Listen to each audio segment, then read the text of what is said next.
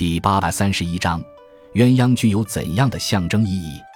鸳鸯是一种雁形目鸦科鸟类，生活于我国北方众多省份，冬天则南下。鸳鸯是个合成词，其中雄鸟为鸳，雌鸟为鸯。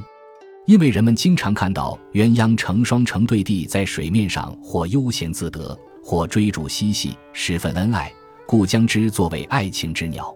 事实上，鸳鸯最早时是用来象征兄弟之情的。晋人郑风在其诗作《鸳鸯》的序文说：“鸳鸯美贤也，有贤者二人，双飞东岳。”这里的鸳鸯比喻的是三国吴丞相陆逊的两个富有文学才华的儿子陆机、陆远兄弟。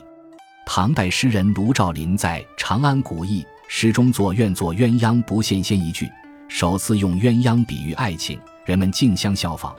之后，古人诗作中多有以鸳鸯比喻爱情的，绘画作品也常将鸳鸯戏水作为题材。生活中，人们还将男女所用成对的物品比作鸳鸯，如鸳鸯枕、鸳鸯剑等。传说鸳鸯一生不分离，若一只被人捉去，另一只则相思而死。这只是人们借鸳鸯来寄托自己的爱情理想。事实上，鸳鸯并非一直在一起的。且因雄少雌多的种群特征，恐怕雄鸳对爱情未必那么专一。